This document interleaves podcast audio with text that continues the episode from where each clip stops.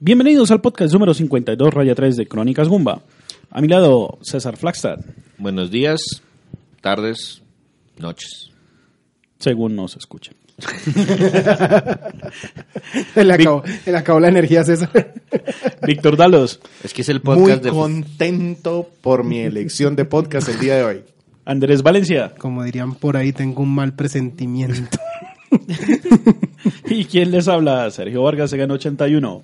El día de hoy el podcast lo va a dirigir Sergio porque el juego lo traigo yo. Es The Legend of Zelda A Link Between Worlds de Nintendo 3DS. Los voy a dejar con algo de música de Lowrule, la primera vez que entran a el Reino Oscuro.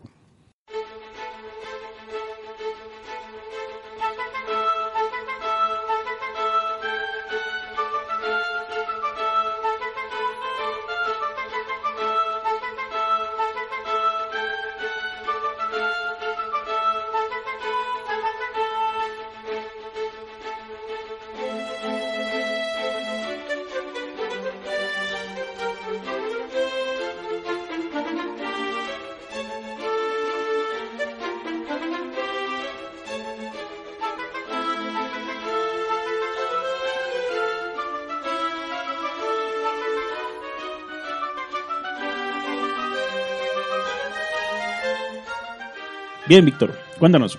¿Por qué Legend of Zelda Between, A Link Between, Between Worlds? Yo digo, yo, yo tengo una, una teoría. Una, una teoría.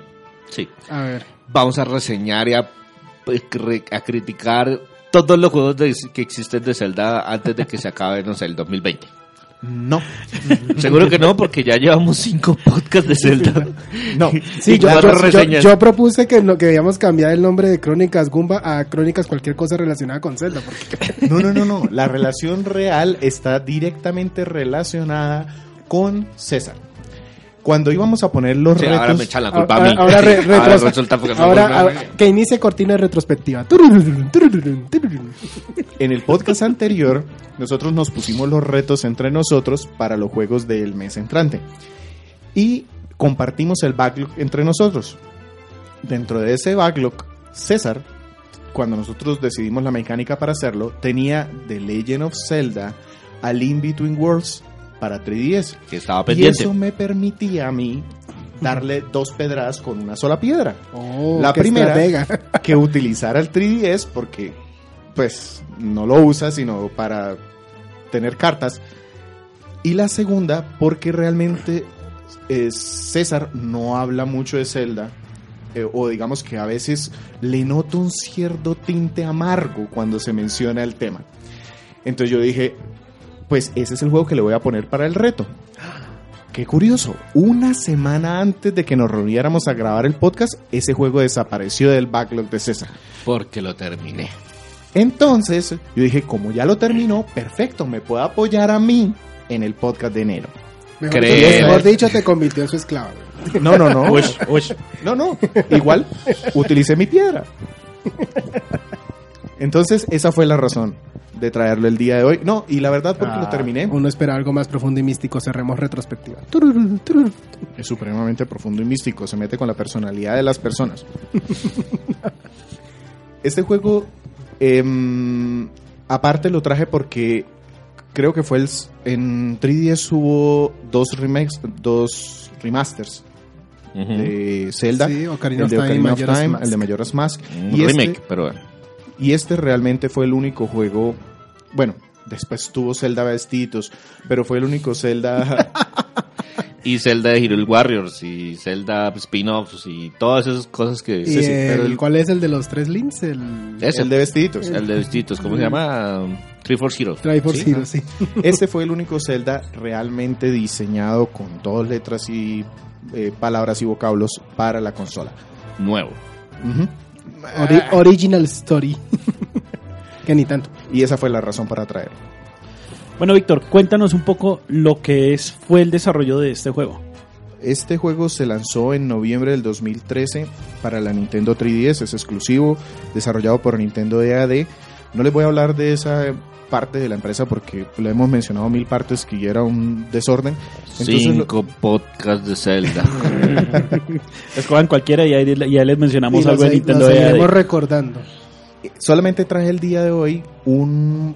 Yo no sé si ustedes recuerdan en la época de Wii U, cuando estaba Iwata como presidente, lanzaron una serie de entrevistas que eran internas, se llamaban Iwata Ask, en donde él reunía al Iwata equipo... pregunta. Reunía al equipo desarrollador de un juego y básicamente hacían como un publing, ¿cómo le llama uno a eso? Porque es una entrevista interna, pero al final termina siendo comercial porque lo sacan al público para explicarles. Un public reportaje. Exactamente. En este caso, para este juego, él reunió a ella Unima, a Unuma, que es el productor del juego, Hirota Shi- eh, Shinkata, que es, empezó a trabajar con Nintendo con Ocarina of Time, Chiro Mouri, que es asistente de dirección y empezó con Zelda Forest Works, y Kentaro Noma- Nominaga, que fue, tiene el título de planeador, planificador, y empezó con Wind Waker. Puntualmente esta es una costumbre que tiene todavía Nintendo y es que sus equipos los vincula a una saga. Siempre pone el mismo grupo a tomar todas las ideas y crear un banco de ideas para desarrollar los futuros juegos de la saga. Y el, y el desarrollador más joven que tiene en su equipo tiene como 80 años. escucha. y el juego eh, empezaron en un juego del 96. No, el más joven es del 2006, pero sí. Todos ya son mayorcitos. Sí, tan- eh, jovencitos, jovencitos, al menos en el equipo de Zelda, no muchos. No. En este juego y en esa entrevista primer, eh, empiezan Iwata preguntando que cómo idearon el juego, cuáles fueron las ideas que tomaron para empezar y todos, pues básicamente lo que decían es que a ellos les dijeron, a este equipo que está ahí, le dijeron, señores, necesitamos un juego portátil de Zelda, pero en la época del DS. Se había terminado de desarrollar el Phantom Hourglass y les dijeron, empiecen con el siguiente y ellos pues dijeron para el DS y les respondieron, sí, para el DS. No, pero después de Phantom Hourglass salió Spirit Tracks. Perdón, Spirit Track, sí, que fue el siguiente utilizando el mismo motor. Entonces pusieron a cargo a un equipo que eran los que venían de, de Phantom Hourglass y Spirit Tracks y Animal Crossing. Ellos se sentaron, eh, empezaron a hacer un, a tomar ideas, Una lluvia de ideas.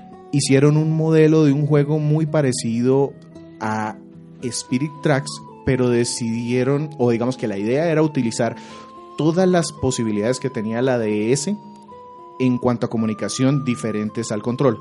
Entonces que Link ya no se moviera con el stylus, sino que le dijeran camina y Link caminara. O que soplaran y Link saliera volando, cosas así.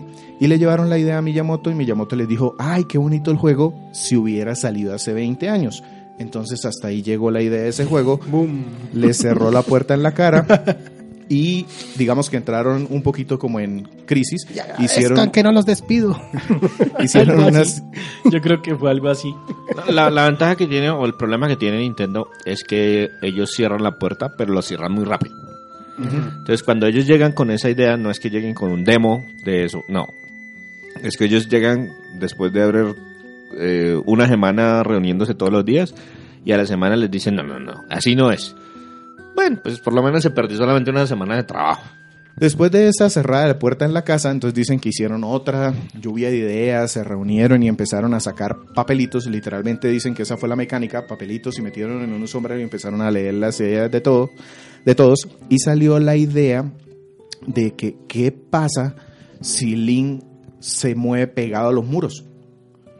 Oh. Es decir, juego en 3D, pero que lo en algún momento sea 2D y se pegue al muro y en el muro se pueda mover de un lado al otro. Y Chinkata, que era el director encargado, dijo, qué porquería de idea, ¿cómo se les ocurre? Y Maury, que era el, plan- el planeador, el asistente, le dijo, señor, usted la escribió. Entonces, eh, pues, ¿por qué la rechaza en este momento? Y le dijo, pues porque me parece tonta, sí, la escribí yo, pero pues eh, no la entiendo. Entonces Maury dijo, pues más tonto usted que pone la idea y no sabe defenderla, yo se la voy a defender. Entonces se fue Maury, el asistente de dirección, con un equipo, utilizó el kit de desarrollo de Spirit Tracks y Phantom Hourglass y e hizo un demo. Y resulta que el demo pues les salió bastante bien según dice Chinkata. Él le agregó unas ideas de cruzar en los muros cuando llegaban al filo, dar el giro y se fueron entonces de nuevo a donde Miyamoto para mostrársela. Y Miyamoto les dijo, no tengo tiempo.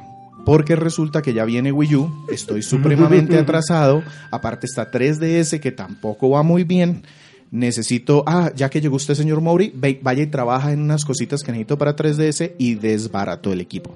Entonces hasta ahí llegó ese demo. Chincata lo que hizo fue que hizo imprimir o digamos que generar unos discos, unos cassettes, habla de cassettes, Cartuchos. de em, demo y se los entregó como regalo a Iwata, a Tezuka, que era el, el de hardware, y a Unuma.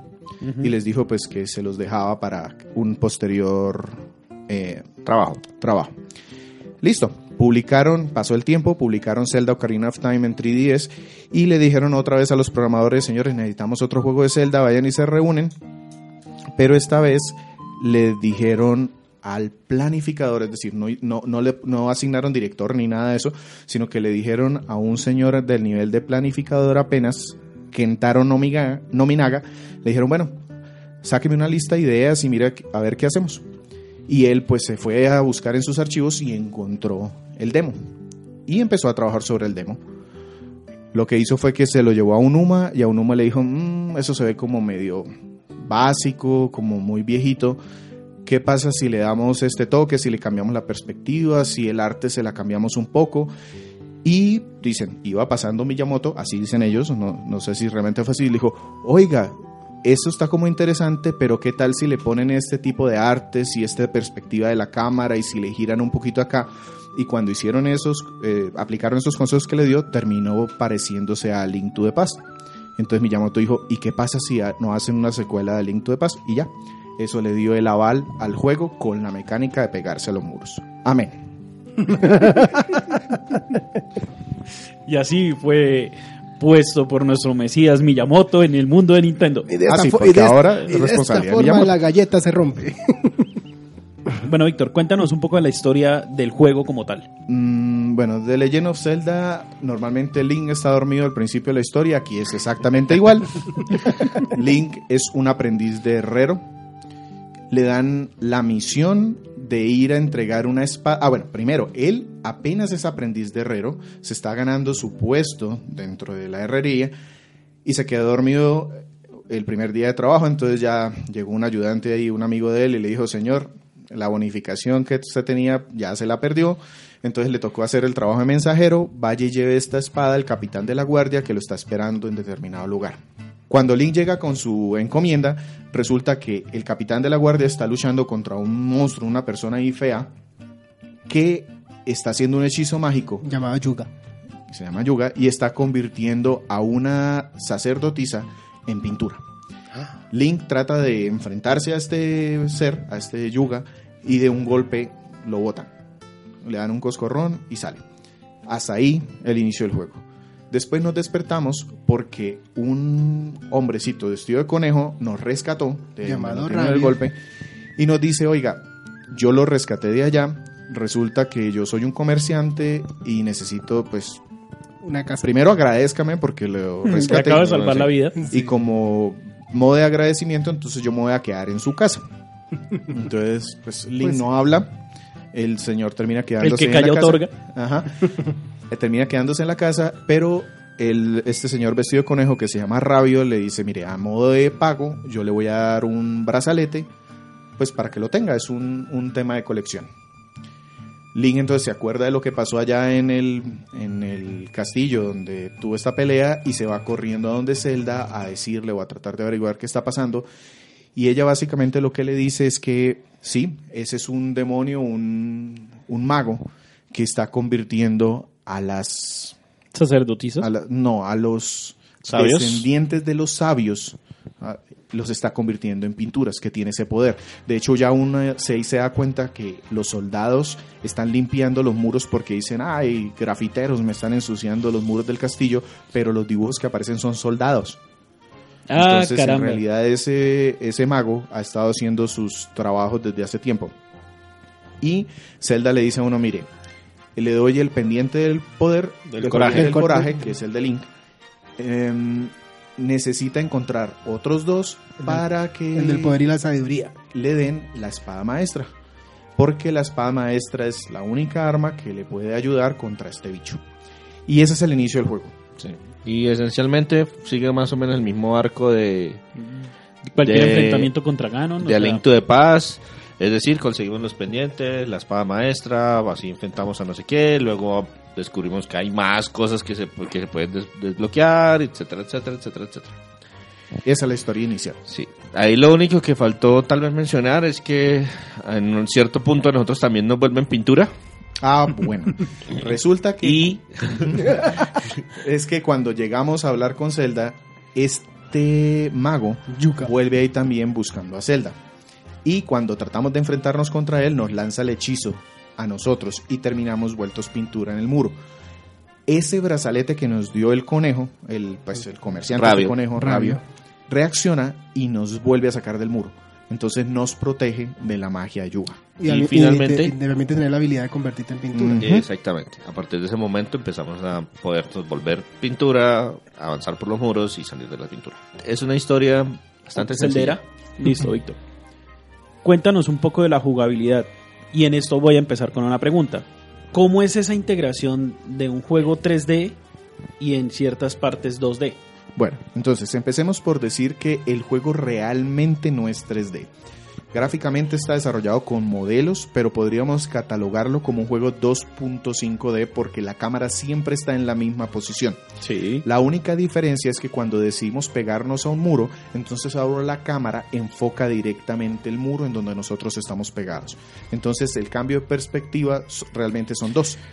Para los que tengan eh, juegos previos en la mente, se ve como desde la misma óptica de Legend of Zelda a Link, Between, eh, A Link a Link to to the the Past. Past. A Link to the Past. Pero pues todo fue modelado en tres dimensiones. Pues entonces- básicamente es como una secuela, ¿no? Sí, de, de hecho, para quienes no lo sepan, The Legend of Zelda A Link to the Past es un juego que se lanzó en el 91, 92, en, 91 el, en Japón, 92 en En América. América. en el Super Nintendo. Y es apreciado por muchas personas y muchos medios como el juego que estableció la fórmula del juego de Legend of Zelda. Esa fórmula, pueden ir de pronto a ver las reseñas, eh, hay una reseña escrita de A Link to the Past en la página, pero básicamente es que nosotros exploramos el mundo buscando ítems y resolviendo acertijos. Esa exploración nos permite obtener ítems que al final nos permiten superar calabozos. Esos calabozos tienen un jefe final que normalmente se derrota con, la mismo, con el mismo ítem que encontramos en ese calabozo. Enjuague y repita. Sí, o sea, es volver a hacer eso cíclicamente. Este juego tiene la misma estructura con una gran diferencia. Y es que este señor conejo que les, dice, les dije que se quedaba a vivir en la casa, decidió que aparte en la casa iba a montar una tienda. Y nos vende, nos alquila. Empieza alquilándonos los ítems. Todos los este ítems. conejo es el amo porque hace una adquisición hostil de la casa de Link y encima de todo le vende cosas. Ah, claro. le Este conejo es el cobra. amo. Pues es que le salvó la vida. Resulta que encima le vende cosas. En A Link to the Past tú necesitabas explorar un calabozo para encontrar, por ejemplo, el boomerang o el martillo o Sí. un road. Aquí no. Este señor desde el principio te los alquila. Y eso cambia un poquito, no totalmente, pero cambia un poquito la mecánica del juego. Porque tú, si tienes dinero suficiente, puedes alquilar dos, tres, cuatro ítems al principio, irte y explorar mucha parte del mundo. Casi que tienes todo Hyrule eh, abierto para explorar porque tienes los ítems necesarios. O sea, en Pero- lugar de tener que ir en orden, como antes, antes por ejemplo, primero voy al castillo 1 porque en el castillo 1 me dan las bombas. botas y en, el- en las botas las necesito para entrar al castillo 2 y en el castillo 2 me dan el boomerang y en el castillo, con el boomerang del castillo 2 me voy al castillo 3. Aquí no, aquí en el principio usted le dicen, mire señores, yo vendo todo esto, si no le alcanza la plata, se lo alquilo. ¿Alquilo qué significa? Yo se lo presto hasta que se muera. Sí. El momento que se muera, yo mando, un, pajarito y me devuelve Literalmente un pajarito. un pajarito que me devuelve el objeto y si lo quiere de nuevo, tiene que venir de nuevo a comprarlo. Lo tiene que comprar nuevamente. Sí. Entonces, entonces no hay que seguir ese orden, el 1, el 2, el 3, porque pues en cualquier momento puedo tener los elementos del, del castillo 3 o el 4 o el 7 o el que sea. de hecho, yo terminé alquilando todas, nunca me morí porque eso es otro tema, el juego realmente no es que sea muy difícil. Entonces, pues después los compré porque me sobraba el dinero y porque se podían mejorar, entonces, pues bueno. Eh, como decía César, ese cambio lo que permite es que yo pueda ir en el orden que quiera, pero no le quita la gracia explorar los calabozos. Desde el principio el calabozo dice, aquí para entrar necesita el arco. Entonces, pues yo voy al kilo del arco y ya sé que todo lo que haya dentro de ese castillo, ese dentro de ese calabozo, probablemente lo supere si tengo el arco equipado. Pero dentro del castillo voy a encontrar que si el escudo de Link, que si eh, unas piezas de armadura mejores, una túnica. Entonces realmente no se pierde esa gracia de explorar para mejorar al personaje. El, el, otro punto bien importante, como mencionaba de pronto Sergio al principio, es que tenemos el modo de pintura y eso es lo que cambia bastante ahora la exploración. En el modo de pintura resulta que nosotros podemos resolver muchos acertijos no basados en los ítems que alquilamos, sino en esta mecánica. Muchas piezas no se ven, entonces nos pegamos a un muro, podemos girar y obtener una nueva perspectiva para encontrar un punto para Por ejemplo, ingresar. para pasar, eh, para pasar un link no salta, porque nunca has Yo me imagino que lo de la pintura es para poder tener acceso a otras áreas que no puedes acceder de forma normal. Exactamente. Y, Y- entonces, por ejemplo, eh, hay un espacio y, a- y adelante hay otra plataforma. ¿Cómo llego a esa plataforma? Me pego al muro de este lado, camino todo el espacio y me despego del muro y quedé en la otra plataforma. Ok. ¿Y, y hay ítems en las paredes o algo así? O sea, Sí, Monedas rupias y- pintadas, Rupias y corazones. Esencialmente rupias y, y corazones. pero podemos hacer pintura para siempre. No, porque el juego maneja una barrita de energía. Y esa barrita de energía, la iba a mencionar más adelante, pero aprovecho aquí, es la que nos da la cantidad, eh, el tiempo que podemos realmente estar convertidos en pintura y también sirve como munición para nuestras armas. Ya no necesitamos estar buscando flechas por ahí. Esa barrita hace las veces de municiones.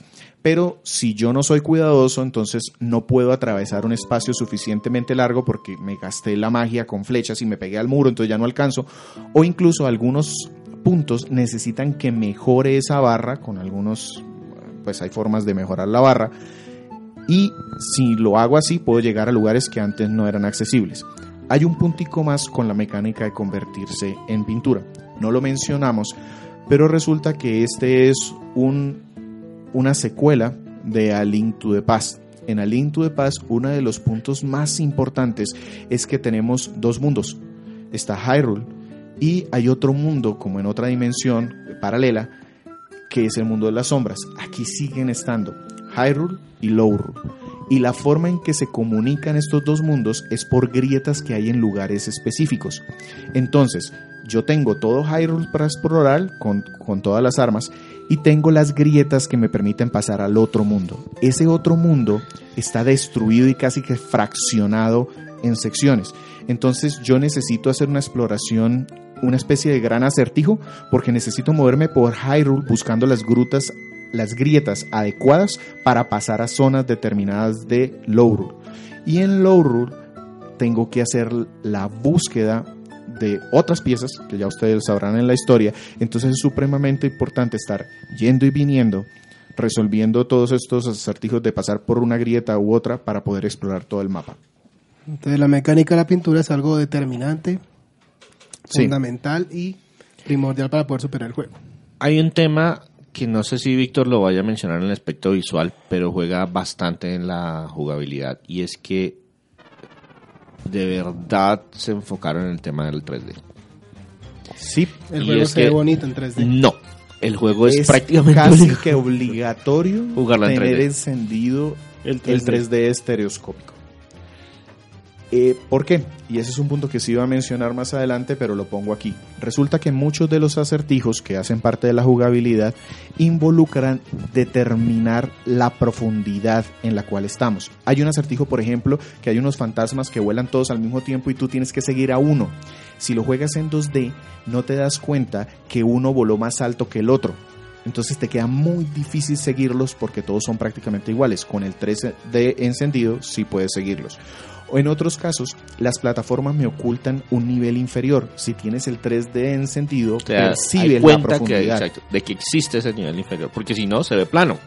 Entonces pareciera que todo está, pero en realidad ahí, lo que hay es un juego que hay profundidad. Entonces, parte de los acertijos se enfocó aquí. De hecho, eso fue un tema que en la entrevista, en otra también mencionaron, mencionaron, en donde todos estaban muy enfocados en que todo se manejara con ese 3D estereoscópico. Y llegó uno de los asistentes de Miyamoto que ahí le dijeron, oiga, ¿ustedes se dieron cuenta que el jefe está publicitando un Nintendo 2DS? ¿Cómo? ¿Qué es eso? pues un Nintendo que no tiene el efecto estereoscópico. Entonces Oh, dijeron, se llevaron la mano a la cabeza porque tuvieron que rediseñar muchísimos de los acertijos para que se pudieran resolver sin el efecto estereoscópico.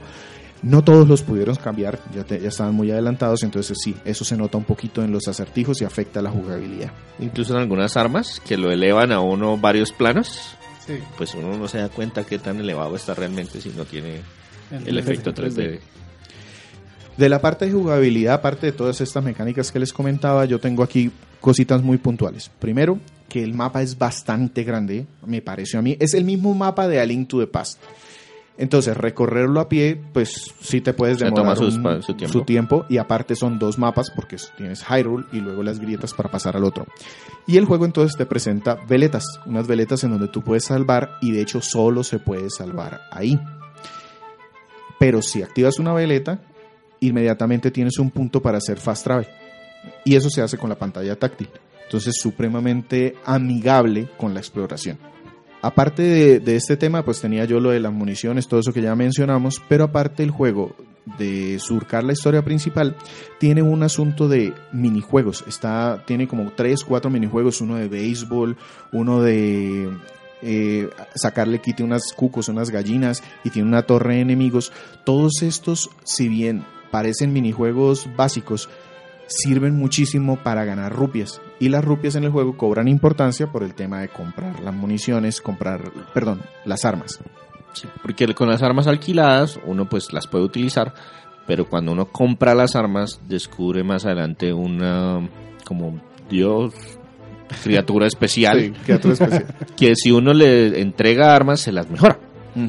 Entonces, Pero solo solamente puede hacer con las compradas. armas compradas, exacto. Las suyas, las eso propias. te obliga a comprarlas. Aparte de eso, entonces, como decía que muchas personas decían, no, pero es que ya le quitaron la esencia de Zelda porque ahora usted puede tener todas las armas desde el principio. Para nada, porque el tema de mejorarlas, el tema de encontrar las piezas, el tema de la exploración está muy altamente recompensado, por lo menos eso sentí yo. Yo podía perderme por cualquier lado del mapa y resultaba encontrando una mejora para algo. Eso me gustó bastante. El juego aparte tiene o aprovecha las características del 3DS, eh, las play coins, ¿se acuerdan esas por caminar y Sí. estas cosas? De hecho el, mundo, el juego tiene un modo eh, adicional, pero pues me imagino que el más Víctor El- lo nombrará más adelante. El primero de los play coins es que se sir- sirve para pagar tips. Si hay ítems ocultos, usted va y paga con esa moneda y le dicen, hay un ítem en tal lado y se lo marcan. Lo otro que tiene es Street Pass y sirve para compartir corta Darlings. Es una especie de multiplayer asincrónico. Sí. Entonces yo puedo dejar mi link ahí y la persona que se encuentre o haga Street Pass conmigo se enfrenta contra él, gana premios. Si lo derrota, O si no lo troleas a distancia. y si no, pues le gana. Listo. Y ese uno va jugando con lo que tenga en ese momento. Claro. O sea, el número de corazones que tenga, el número de ítems que tenga, etcétera, etcétera. Listo. Víctor, cuéntanos un poco del tema gráfico. Ya habíamos hablado que esto tiene un sistema como 2.5 y un... La perspectiva es la misma perspectiva de, de Legend of Zelda Link to the Past, pero representado por medio de modelos tridimensionales. Entonces son polígonos en donde le pusieron una cámara en determinado punto para que se viera igual que en A Link to the Past. Y de hecho, ahí hay una particularidad de juego. Que el juego en realidad no está realmente diseñado en los polígonos normales. Exacto. Que ¿Qué está pasa? todo Apastelado.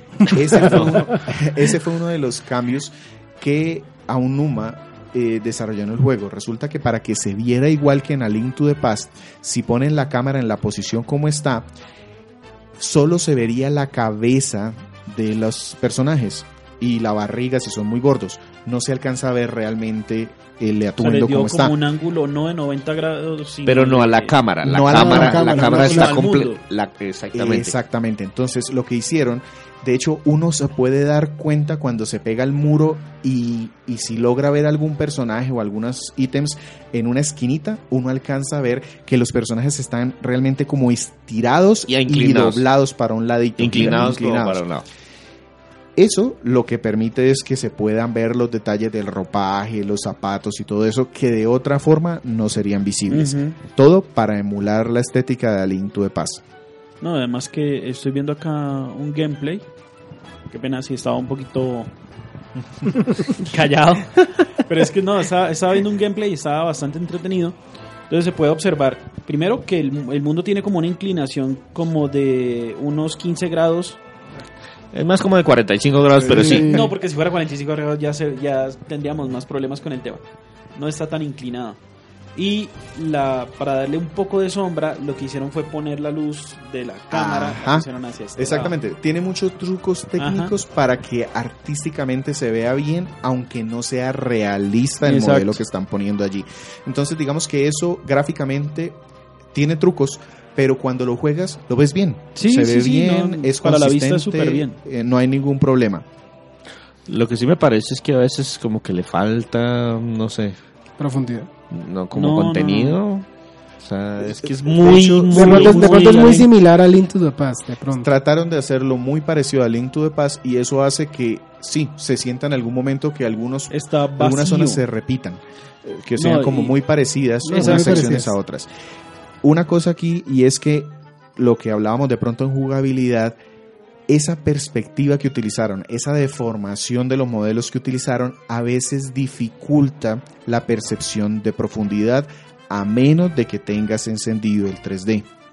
Y es supremamente importante eso, porque si fuera realmente una cámara con modelos realistas, sería relativamente más fácil juzgar esa profundidad. Entonces aquí sí, muy, muy, muy recomendado utilizar el 3D siempre.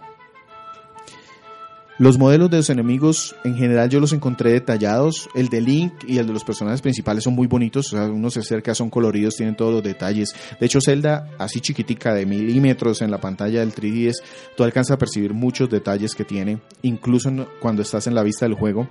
Eh, Hay unas, entre comillas, cinemáticas, pero son corticos, muy, muy, muy corticos. Son bien bonitos, muy bien logrados. Se nota que es como poner al 2000.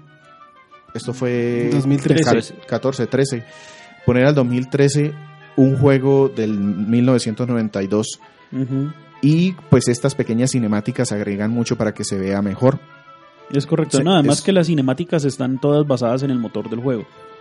Y es interesante ver cómo reimaginaron los enemigos de A Link to the Past ahora en estos modelos tridimensionales con colores un poquito más sólidos. Pero lo que dice César también es cierto, algunos no se ven muy bien. O sea, por ejemplo, los Zoras a mí no me gustaron para nada. Se ven regordetes, se les enredan el pelo con las manos, entonces a veces es un poquito confuso, pero pues no es nada grave, pero No es nada que destruya la... sen- la, la- Sí. la- la- ¿Y qué tal se vieron las batallas con los jefes? Esas me gustaron mucho. Los jefes gigantes, los que son grandes, son espectaculares.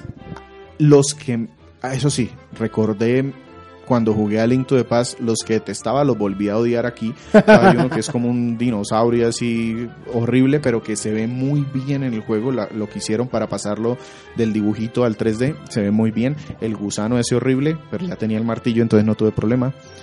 Y digamos que esa parte muestra mucho cuidado. Aparte que como el 3DS tiene doble pantalla, entonces en la pantalla de arriba se ven muy detalladas las gráficas, o sea, no tengo nada que me obstruya. Sí, todo el interfaz está prácticamente en la, en la pantalla abajo. Y en la pantalla abajo entonces tengo el mapa, tengo los ítems y una cosita que se me olvidó mencionar en jugabilidad pero que me pareció entretenida es que yo puedo poner marcadores también. Entonces la pantalla táctil me, pode- me dice, "Vea, aquí se me quedó algo a lo que no puedo llegar por algún motivo, le pongo un marcador y después vuelvo. Entonces eso me gustó en el tema de los aspectos técnicos y gráficos. Y en la música, esto es encargado a Ryo Nagamatsu. Este señor se ha encargado de composiciones desde eh, Mario Kart, Mario Galaxy, Splatoon 1 y 2, Smash. Y la música se aprovecha mucho de hacer remixes de melodías de A Link to the Past. Eso es prácticamente toda la música, es coger los midis y pasarlos ahorita a otros midis, porque son midis, Son, son mis con mejor calidad sonora. con mucha mejor calidad Música sonora. orquestra, me parece. No. ¿No? Parece, pero es un truco que ellos utilizan que es como ya pueden hacer midis de instrumentos específicos. Sí. Entonces mezclan los midis, pero pues la verdad nun- nunca nadie grabó la música en vivo ni nada por el estilo. Pero sino que la pues, sí, componen utilizando definitivamente la calidad es también una actualización de lo que vimos en el 92 ahora para una audiencia más moderna. Ese es tal vez el, como el pecado más grande que es Reuso. reuso. De Es- hecho, pero- hay unos truquitos, por ejemplo, Bueno, hay canciones propias. Por ejemplo, la canción de Yuga tiene voces y todo. Y esa me gustó mucho. Tiene mucha melodía, tambores, cosas así. Y hay algunas partes en donde se aprovecharon de coger alguna canción y ponerla invertida. Es un truquito que ya había utilizado antes en Skyward Sword. Pero luego te lo dejan saber porque pues voltean la canción en algún momento. Está la música sonando, de pronto como que se devuelven y uno se da cuenta, ah, esa, esa es la canción de tal lado. Hay sonidos básicos, pero clásicos de la serie, efectos sonoros, la voz de Link, de los gritos, básica, básicamente nada más. El abrir de los cofres, pero se nota que pusieron mucho cuidado en esas cositas porque hay sonidos como por ejemplo, hay unas criaturitas, Mai Mai, esa es una de las misiones secundarias más grandes que me olvidó mencionar. El juego tiene un montón de misiones secundarias con los personajes, son bastantes. Y una de ellas es encontrar unos calamarcitos, ¿son esos? Caracoles. Caracolitos, que están perdidos en el mundo. A la mamá se le perdieron 100 hijitos. Ah, Hágame cuentas, esa es calidad de mamá. Y cuando uno se los lleva, eh, cuando uno los encuentra, ellos hacen un sonidito como eh, cuando Link encuentra un cofre, pero cantado por el caracolito. Co- como un pájaro en Donkey Kong Country que hace cuac, cuac, cuac. No, no así. me encanta la imitación de ese de pajarraco. El cuento es que ellos, ellos gritan cuando uno está cerca. Sí. Entonces uno ya sabe, ah, hay algo cerca, hay que buscar. Y cuando los encuentras, hacen el na, na, na, na, pero en sonido de caracol. Entonces, ¿Cómo esos- suena un suena un caracol? Ah, vayan y jueguen el juego. Entonces esos detallitos pues se nota que son de mimo, realmente de cuidado. Listo, hasta ahí termino. Listo. Sí. Entonces, Víctor, ¿qué nos... Que, eh, antes de pasarlo en el malo y lo feo, pues escuchemos alguna pista de Zelda. Between Básicamente la canción de Zelda. Hágale.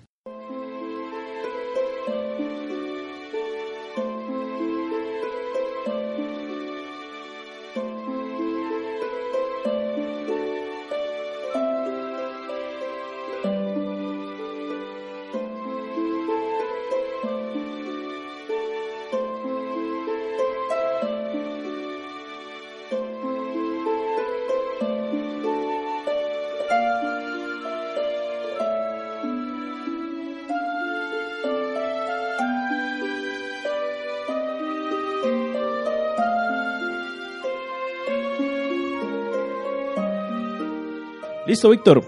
Cuéntanos de cuéntanos de la leyenda de Zelda Between- ah, Link Between Worlds, lo bueno, lo malo y lo feo. Bueno, ¿Por cuál empezamos? por lo bueno, yo creo que las mecánicas del juego a mí me gustaron, es decir, el tema de alquilar las herramientas o las armas me preocupaba al principio, pero después me di cuenta que no era tan grave, o sea, realmente me dieron la libertad de explorar los castillos. La verdad, eso es lo que le gusta a uno, es el orden en el que usted va a explorar Sí. el juego. Entonces, que no lo restringen a vaya al punto A, luego vaya al punto B, luego vaya al punto C, sino aquí están todas las armas, alquile las que quiera y pues vaya a ver dónde, qué- si esto abre A, B o C. Y la otra mecánica, la de pegarse al muro, se nota que quedó muy bien implementada y que los acertijos del mundo se diseñaron para aprovechar muy bien esa habilidad. Te ponen a pensar, algunos puntos te ponen, te ponen a pensar. Si bien no llegar al final del castillo, sí obtener los cofres ocultos de un determinado calabozo. Y Otra- en ese aspecto, en ese aspecto, yo no sé cómo hacen los muchachos de, de control de calidad, pero de verdad se esfuerzan para que uno no les pueda hacer trampa. Oígame, Sí. No, los juegos de Zelda creo que son siempre muy cuidadosos. No, la calidad, en- la calidad de. Nintendo es muy buena, entonces tratar de... No, no, de hecho se veían oportunidades en muchas ocasiones. Yo decía, bueno, si aquí me puedo bajar acá y si salto y aquí me pego, no, no se no, puede. no se puede. Sí. Y lo que voy a decir, voy a ver si alcanzo con el salto a tal plataforma. ¡Pum! ¡No! Sí.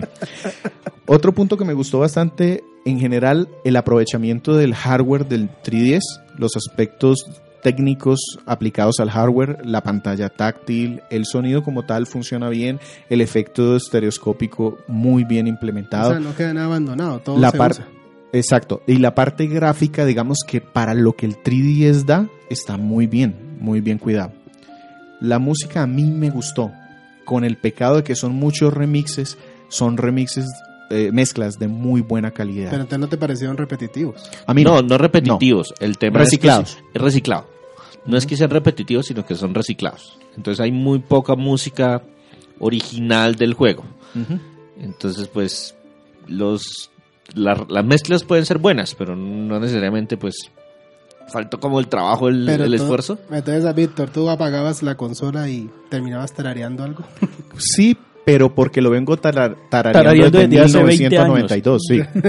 Hace el, 25 cel- años. tema principal de Zelda, el, eh, Overworld de Hyrule, pues Sí. Sí. El abrir un cofre. Sí, exacto. En menor medida tengo dos punticos. El primero es la historia, que si bien es muy simple, sí tiene un par de giros interesantes que yo dije, "Ah, qué bueno. Cuando llegué al, mundo oscuro, al Aurul, dije, ah, qué chévere. Cuando llegué más o menos a la mitad del juego, a la final, o, o vi cuál era el, el enemigo, pues es, es entretenido. O sea, hay un cambio ahí. Lo malo, paso a lo malo. Primero es que ese diseño de poder utilizar las herramientas en cualquier orden hace muy difícil ajustar la dificultad. Entonces, cuando yo jugaba en A Link to the Past, A Link to the Past sabía que el primer, en el primer calabozo yo iba a tener dos, Tres. tres, corazones, cuatro corazones como máximo. Bueno, tres, no puedo tener más. Entonces, la dificultad estaba ajustada para eso. Y si yo ya estaba en el octavo, pues el juego ya sabe que yo iba a tener un nivel determinado, unas herramientas al menos los tres originales más los siete de los calabozos anteriores. Si los cogí porque hay unos salvajes que ni siquiera los cogen. No, no, pero Se puede. ah, bueno, sí. Se Pero puede. digamos que el juego presume que usted los cogió. Exacto. Aquí, como yo puedo empezar en cualquiera, en cualquier momento, entonces el juego tiene que ajustarse a la dificultad, tiene que ajustarse a mi nivel para ponerme la dificultad. Y este juego no lo hace. Sencillamente todos los calabozos son iguales en nivel de dificultad. Eso es lo que hace que el juego sea fácil. Porque de pronto el primero te da brega si no hiciste exploraciones, si no tienes todas las armas. Ya de ahí para atrás no. Yo lo que les digo, nunca me morí en el juego. Entonces, eso es un punto eh, que, que, pues yo sé que Andrés sí Nunca vio a Link caerse en un precipicio. ¿eh? Eso no lo mata a uno, lo pone encima con medio Sí, corazón claro. menos. Pero no se cayó, ¿no lo ve? Que él era... No, además que los enemigos dan corazones. Entonces, Sí, la verdad es el juego es bastante, bastante sencillo. Y esta, esta dificultad, digamos que este nivel de, de que es fácil, está en dos puntos y ese, ese es el problema realmente. El primero es que es fácil en los acertijos, eh, eh, en los acertijos básicos de superar el mundo, porque es que la única habilidad que realmente cambia es la de pegarse al muro. Entonces es la única dificultad, la única, el único punto, la única variable que le pone dificultad, el de las armas no tanto. Y el otro en el de los combates, porque como pues tienes tres corazones, los enemigos realmente no, pues, y además si ya jugaste al Into de Paz te sabes los patrones de memoria, porque los repiten igualitos, porque se supone que revivieron muchos de ellos. Entonces, pues eso también le bajó un poquito. ¿Cómo se compensa? Tiene modo héroe. Eh, Tiene un nivel de dificultad una vez que lo pasas, que ahí sí ya le pone un poquito más de color Pero a es las una cosas. vez que lo pases. Ujú. Listo. Y termino con lo feo. Que hay que tener encendido el 3D. A mí eso se me hace feo sí porque... feo. O sea, a mí no se me hace feo. Yo lo disfruté, yo tengo el New 3DS, pero quien tiene el 2DS, Yo tengo un 3DS XL, no New. entonces... Sin lo New. De hecho, el mío es una edición especial de A Link Between Worlds que venía con el juego digital. Y pues Estabas obligado a jugarlo. pero pues tiene ese problema que Te- yo te normalmente juego con el 3D con el 3D apagado O y sea, que entonces te en ciertos agotó. puntos, ¿cómo? Te agotó. En ciertos en ciertos puntos no- me tocaba encenderlo. O sea, yo por lo menos tenía la opción, pero yo normalmente lo, lo jugaba en 2D y cuando llegaba a ciertos que uno dice, no, es que aquí algo está raro, encendía, ah, es que hay una plataforma más abajo. Aparte de la gastadera de la batería. Exacto. Así tengo los tres aspectos del juego. Bueno, Víctor, entonces ya habiendo analizado lo bueno y lo malo y lo feo de este juego, cuéntanos, ¿cuánto tiempo te demoraste en terminarlo? También haces le hago esa pregunta. Y pues, ¿a quién le recomendarías el juego? No estoy seguro ahorita, pero creo que no fueron alrededor de unas 10, 12 horas tal vez. No creo que me haya no más un de juego eso. largo. No, pero sí tiene, pero digamos que solo para pasarlo, porque tienes los caracolitos estos para encontrar, entonces son Yo los 100 cogí en todo el todos. mundo. Condenado completicionista. Pero porque el juego hizo algo muy bien y eso me encantó y ojalá lo hicieran con más cosas y los odio cuando no lo hacen. Y es que en el momento en que uno le dice, oiga, mamá, ¿usted está buscando 100 hijos? Ella le dice, ah, sí, pero mire, están distribuidos así. Entonces en cada área le dicen, le dicen, hay tantos. Entonces ya sé en dónde me falta y no me toca volverme a ponerme a recorrer todo el mundo buscando que eso pues por ejemplo no lo hice con los corazones porque no tengo ni patata idea cuáles ya cogí cuáles no he cogido. Mientras que con los caracolitos sí me decían miren en esta área le falta uno en esta área le faltan dos en esta área ya los cogió todos. Ah listo entonces me voy al área que me falta eh, eso eso me gusta mucho y yo sí lo terminé pues con todo por lo menos con todos los caracolitos me faltaron dos corazones es decir ocho cuartos de corazón eh, tal vez unas 16 horas Ah, eso demoró tu búsqueda de caracoles mitad pajarracos. ¿A quién le, entonces, ¿a quién le recomiendan el juego? Yo se lo podría recordar a cual- recomendar a cualquier persona que tenga un 3DS. Es uno de esos juegos muy buenos. Si ya ojalá tiene un la New consola. 3DS Es comparable. Es un juego que los medios pusieron con un 9 por allá altísimo. Yo creo que es un digno sucesor de A Link to the Past, tanto que ahora me preguntan, yo tengo una lista de cuáles son los celdas en orden que más me gustan y todo eso, y estos dos juegos están junticos, pues para mí son como el mismo casi, porque se nota que trajeron muy bien ese juego de los 90 y lo Y actualizaron. entonces, ¿a quién no se lo recomiendas? Yo le pongo un 8, es Vamos, espada pues, con maestra mejoradas, porque se puede mejorar la espada maestra. Dos veces Sí. Condenados Entonces, spoilers. no se lo recomiendo. No, realmente es un juego muy amigable para todas las personas. es un es un fácilmente un juego de entrada del, de Legend of Zelda ¿por qué? porque los calabozos son realmente pues relativamente sencillos los acertijos son relativamente sencillos y para el que consiga unas cuantas rupias se puede explorar prácticamente todo el mundo desde el principio entonces Es un no juego hay- común, es un juego fácil de conseguir, entonces sí, muy recomendable. Es bastante amigable para el jugador que quiere experimentar un Zelda y que no quiere, por ejemplo, entrar con las... eh, Epicidades. No, no, con los temas de los juegos que son más difíciles dentro de la franquicia. Los que son más rígidos, sobre todo. Los que... No, hay juegos largos. De- una de comparación. 40, ¿cómo- ¿Cuál les 50 parecería el- en su experiencia el Zelda más difícil? hasta Para mí el Majora's Mask es uno de esos juegos oscuros, retorcidos, raros. Es un poco obtuso, hay que... O sea, César está de acuerdo con Víctor. Pues es que no han jugado tantos Zeldas. Don amo de los Zeldas, Sergio. No, hablamos de los Zeldas, ya dijimos que era Víctor. Sí, Tiene cinco podcasts y cuatro reseñas. Bueno, entonces don aspirante, ¿cuál le parece el Zelda más difícil? El Majora's Mask. Ah, bueno, entonces es una, Es bastante. una opinión similar. Sí, sí. eh, Este y en segunda medida sería el. Ah, este, el de los pollos horribles. Final Fantasy. Eh, no, el Twilight Princess. Twilight Princess. Esos para mí son los dos. Y con los pollos, no, no, no pude con esos pollos. Ok, entonces hasta aquí el juego. Una, escuchemos otra, alguna otra música del juego y pasamos a los contactos.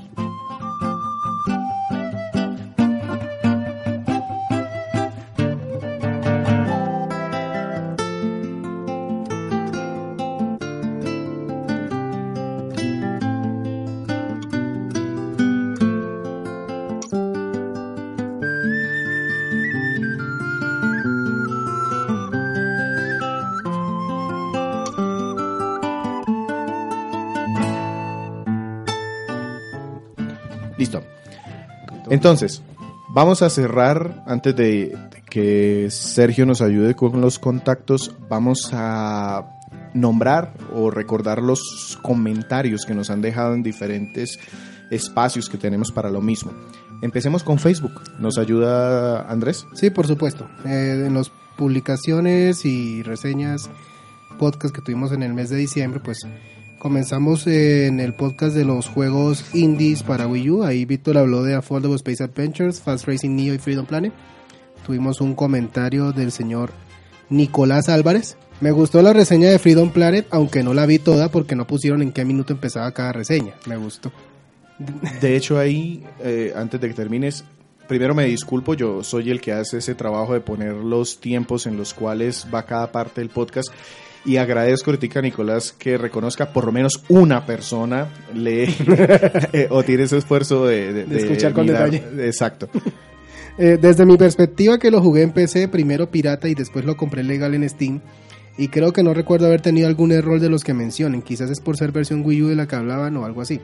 A excepción de la caída de frames que más que todo con el jefe del avión helicóptero, pero lo de texturas y capas no lo noté. Lo de las 70 paredes sí es verdad, pero no lo vi como error. Porque eso lo metieron como el reto de coletatón. Porque las carticas moradas que salen en cada nivel es verdad que no los puedes completar todos con una sola de las protagonistas, pero creo que fue como una idea para completar la durabilidad. Sí, sí, aumenta, pero sí me pareció a mí que eso no, no le aportó mucho. Bueno, continuando con nuestras publicaciones en Facebook, tenemos comentarios en el Facebook, en el, perdón, en el podcast de Xenoblade Chronicles X. El señor Leandro Martínez publicó para mí el juego definitivo de Wii U hasta que lo porten a Switch. No creo que lo porten, pero bueno. Yo sí creo. En ese ahí intervino nuestro nuestro estimado Flastag. Dice, yo me sentí profundamente decepcionado con este juego a pesar de que es bastante bueno. Pero tenía unas expectativas muy altas y me parece que dejó caer la pelota en varios elementos importantes. Mi reino por un tutorial. Y dice Leandro César Augusto. Uy, ya lo revelé. La verdad es que la curva de aprendizaje es extensa y agotadora. Tan pronto acabé campaña reconozco que quedé exhausto. Entonces ahí César encontró un alma solidaria. Más de una con ese juego. Nuestros siguientes comentarios los encontramos en nuestra publicación de Hybrid Heaven de Nintendo 64. El señor Julián Ricardo Aparicio Sarmiento dice, como fan total del wrestling, o sea, la lucha libre, este juego fue un vicio completo mío. Desbloquear todos los finishers y movimientos fue todo un reto, pero valió cada momento que invertí en el juego. Y nosotros le respondimos, y en ese momento qué cuentos de guías tocaba dejarse golpear por los enemigos, para ver si tenían ataques que no estaban aún en nuestra lista. Es que en ese juego, para uno aprender nuevas técnicas, tenía hice- que uno que tragarse los ataques de los enemigos y, ah, ahora sí, nuevo movimiento aprendido, ahora voy yo. Yo hice pierna derecha maravillosa y el resto del cuerpo no valía un peso. Y el juego tiene, ca- le castiga a uno Sí. eso duramente. Mm, o sea que experiencias. En el podcast de Metroid Samus Returns, señor Alexander Garnick dice, ¿habrán los premios Goomba de oro? Nosotros dijimos, hicimos una parte para el cierre inicio del año, pero nos concentramos en decepciones y favoritos más que en realizar un top. Sí, no probamos suficientes juegos de 2017 como para una lista de tipo premio. Sí, nosotros no somos los que jugamos lo del año y Sí, exacto. compramos juegos de salida. estamos, entonces- estamos muy de buenas y jugamos cosas que que han salido en los últimos 24 meses. Es verdad. En, el, en la reseña de Legacy of Kane Soul River tenemos tres comentarios. Otra vez Alexander Garni, gracias por estar con nosotros pendiente de nuestras publicaciones. Dice, lectura pre-año nuevo. Luego Davo Usuga dice, ay Raciel, ¿por qué moriste? Y... En la escena de apertura del juego. Nuestro personaje muere. Ah, Ah, rayos. claro. Y Hernán González dice, ese juego es genial. Una trama interesante que lo tenía uno horas y horas devolviéndose por los mundos y descifrando cómo pasar. Lástima que no lo valoraron lo suficiente como para haberle sacado más jugo a la historia. De hecho, la historia continúa en Legacy of Kain Soul River 2 y la completan o la cierran en Legacy of Kain Defiance, que es donde vuelven a pegar las historias de Raziel y de Cain. Bueno, y entonces, y pues hasta aquí son los comentarios que tuvimos de nuestras publicaciones del mes de diciembre en Facebook. Listo. Sergio nos va a ayudar con los comentarios en la página. No hay ninguno, gracias Sergio. Lo, lo, lo acaba de asustar, que le da una far- un infarto al pobre hombre. Casi me da un infarto. Apenas lo, apenas lo dijo alzó una ceja. Y yo voy a comentar sobre lo que nos han dejado escrito en iVox. Carlos Romero nos dejó tres comentarios en el podcast de Xenoblade Chronicles X. En el primero dice, creo que en una hora de podcast se queda corto para este juego. Sin embargo, estuvo entretenido. Yo llevo más de 150 horas y no he terminado la historia. Creo que me falta entender muchas de las mecánicas del juego. Sí, Es posible. Yo la verdad terminé el juego con un poco más de 100 horas, 101, 102 horas, y ya porque quería acabar. Ese O fue, sea, ese fue el proyecto vacaciones, ¿verdad? a- a- ¿Había más cosas que hacer? Sí, un montón. ¿Quería hacer más cosas? No, ya la verdad no. Yo quería saber en qué terminaba esa trama, por lo menos para saber en qué terminaba. Segunda pregunta del mismo podcast. Me gustaría saber si el Xenoblade de Wii está traducido al español en la eShop. Me gustaría jugarlo. Mm, no lo sabemos. Aquí No, no, no, ya la investigamos, de hecho. ¿Ah, sí? No está disponible. En español no. La versión, la única versión que está en español fue la versión que lanzaron en PAL, o sea, en el territorio europeo, que tiene títulos, o sea, texto en español. Voces nadie se dio el trabajo de... Si casi no lo traducen a inglés, no lo trajeron en inglés eh, norteamericano, sino inglés británico. Británico. Oh, but dear sir. Entonces, esa es la versión que está disponible en la, en la Wii, en la eShop eh, americana. Bueno, y por último nos dice que tratemos de no centrarnos en consolas de Xbox y PlayStation y que volvamos a Nintendo. Bueno, realmente aquí es más por disponibilidad de las consolas. Yo soy el único que tiene Switch aquí, entonces, de hecho, estamos buscando una persona que nos ayude en ese campo para no sentirme tan solito. Sí, es, es un tema de disponibilidad, disponibilidad de consolas. Andrés tiene PlayStation 4, César tiene PlayStation 4, Víctor Tengo, tiene... tengo Play 4, Wii U, Xbox 360. Sí, pero pues ya de esas consolas viejitas casi no hablamos. en Y Víctor Ah. tiene un PC. Tengo un- PC competente y, Un y PC, Switch. un PC de posibilidades infinitas. Es que la Switch está toda. 3DS, todos tenemos todavía 3DS. Casi nadie lo juega, pero lo tenemos. Sí. Es de decoración.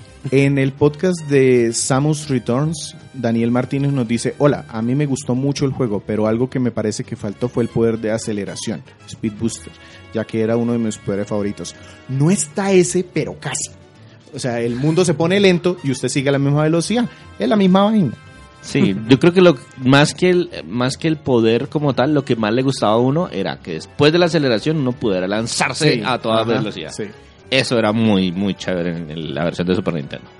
En el podcast también de Xenoblade Chronicles X, GFGO, eh, GFGO, ustedes me dirán eso qué significa. Qué susto escuchar un podcast que no, perdón, qué gusto escuchar un podcast que no necesita hacer, utilizar groserías para ser gracioso. Un saludo compatriotas, tienen un excelente programa y contenido. ¿Alguno de ustedes juega, juega en PC o son más de consolas? ¿Y qué juegos no han jugado? Me refiero a sagas, ya que juegos sueltos hay muchos, que no han jugado, que no les gusten y cuáles sin gustarles los han tenido que jugar para el proyecto actual. Entonces, de lo primero, si somos de PC o de consolas, realmente somos más de consolas, sin duda. Sí, Sí, evidentemente. Yo personalmente tengo un trauma con el PC. Entonces, PC no. Yo tuve un trauma de PC por allá para los 90, era terrible jugar en PC. Víctor lo superó, él estuvo en un grupo, se ayudaban todos, Sí, iban y se pues, contaban las tuve tristes amigos. historias. No es malo ser malo, pero Y al final, pues sí, sí pude regresar al PC. Entre y- todos salieron adelante. sí. Y de hecho, Mi, grupo, mi grupo de amigos que juegan PC se fue todo fuera del país. Sergio también juega en PC. Ajá. También un, poquito más limitado, pero sí, sin duda somos un poco más de consolas. Y juegos que no hemos jugado, me refiero a sagas que quisiéramos jugar, pero que no hemos jugado. ¿Que quisiéramos jugar y no hayamos jugado? ¿O al revés? ¿Cuál es la pregunta exactamente? La primera pregunta es sagas que quisiéramos jugar y que no hemos hecho. Y la segunda, juegos que no nos gustó jugar, pero que lo jugamos por el proyecto. Pues normalmente lo que hacemos para eso son los retos. Sí. Sí. Sí. O sea, los retos son juegos que normalmente no jugaríamos. normalmente lo que de lo que hablamos son juegos que tenemos, o sea, y que nos gustó y que nos gusta Exacto. jugar. A veces, pues, sobre todo cuando hacemos reseñas retro, cuando uno compraba juegos hace 20 A años, ciegas. era porque la portada era bonita. Eso sí. O porque alguien en Club Nintendo me la había recomendado, o porque un amigo un amigo me dijo que era bueno y Tam- ya. También Gus Rodríguez tiene la culpa en Nintendo Manía. El juego, el juego que reseñaba, veces- juego que uno quería. A veces se descachaba uno mucho. Sí. Entonces, más de esa época sí tenemos muchos de esos juegos que... Sí, cuando más bien son sagas que no nos gusta jugar y nos toca jugar es más por tarea que por otra cosa. Pues a mí me pusieron Dead Space Extraction, que al principio yo dije, "Diemo, ay, por Dios. Pero pues me terminó gustando. Más- Entonces, más, pues más no bien nos ha tocado juegos que nos aparecieron buenos al principio y luego fue un desastre. Y por último, Fernando Telles nos escribe también el podcast de Metroid. Solo un saludo, excelente programa, muchachos. Muchas gracias. Eh, Muchas gracias. sí. Bueno, entonces Sergio, Listo. regálanos por favor los contactos. Eh, sí, mira, nos pueden conseguir en nuestra página de internet www.cronicasgumba.com. También nos encuentran en Twitter como arroba crónicasgumba. Nuestra Facebook fanpage www.crónicasgumba, eh, perdón, www.facebook.com slash crónicasgumba. Nuestro podcast se publica semanalmente en iTunes, iBox y TuneIn Radio. Entonces dejamos hasta aquí. Para la próxima semana, les, para nuestra próxima podcast les tenemos... Un gumbate. Ay, César ya me reemplazó. Usted, entonces tenemos usted un... se descuida y le quitó la silla. Ah, bueno, entonces tenemos un gumbate con un tema sorpresa. Sin Entonces, más que decir. entonces nos despedimos. Na, na, na, na. Hasta luego. Hasta luego. Sigan destapando cofres.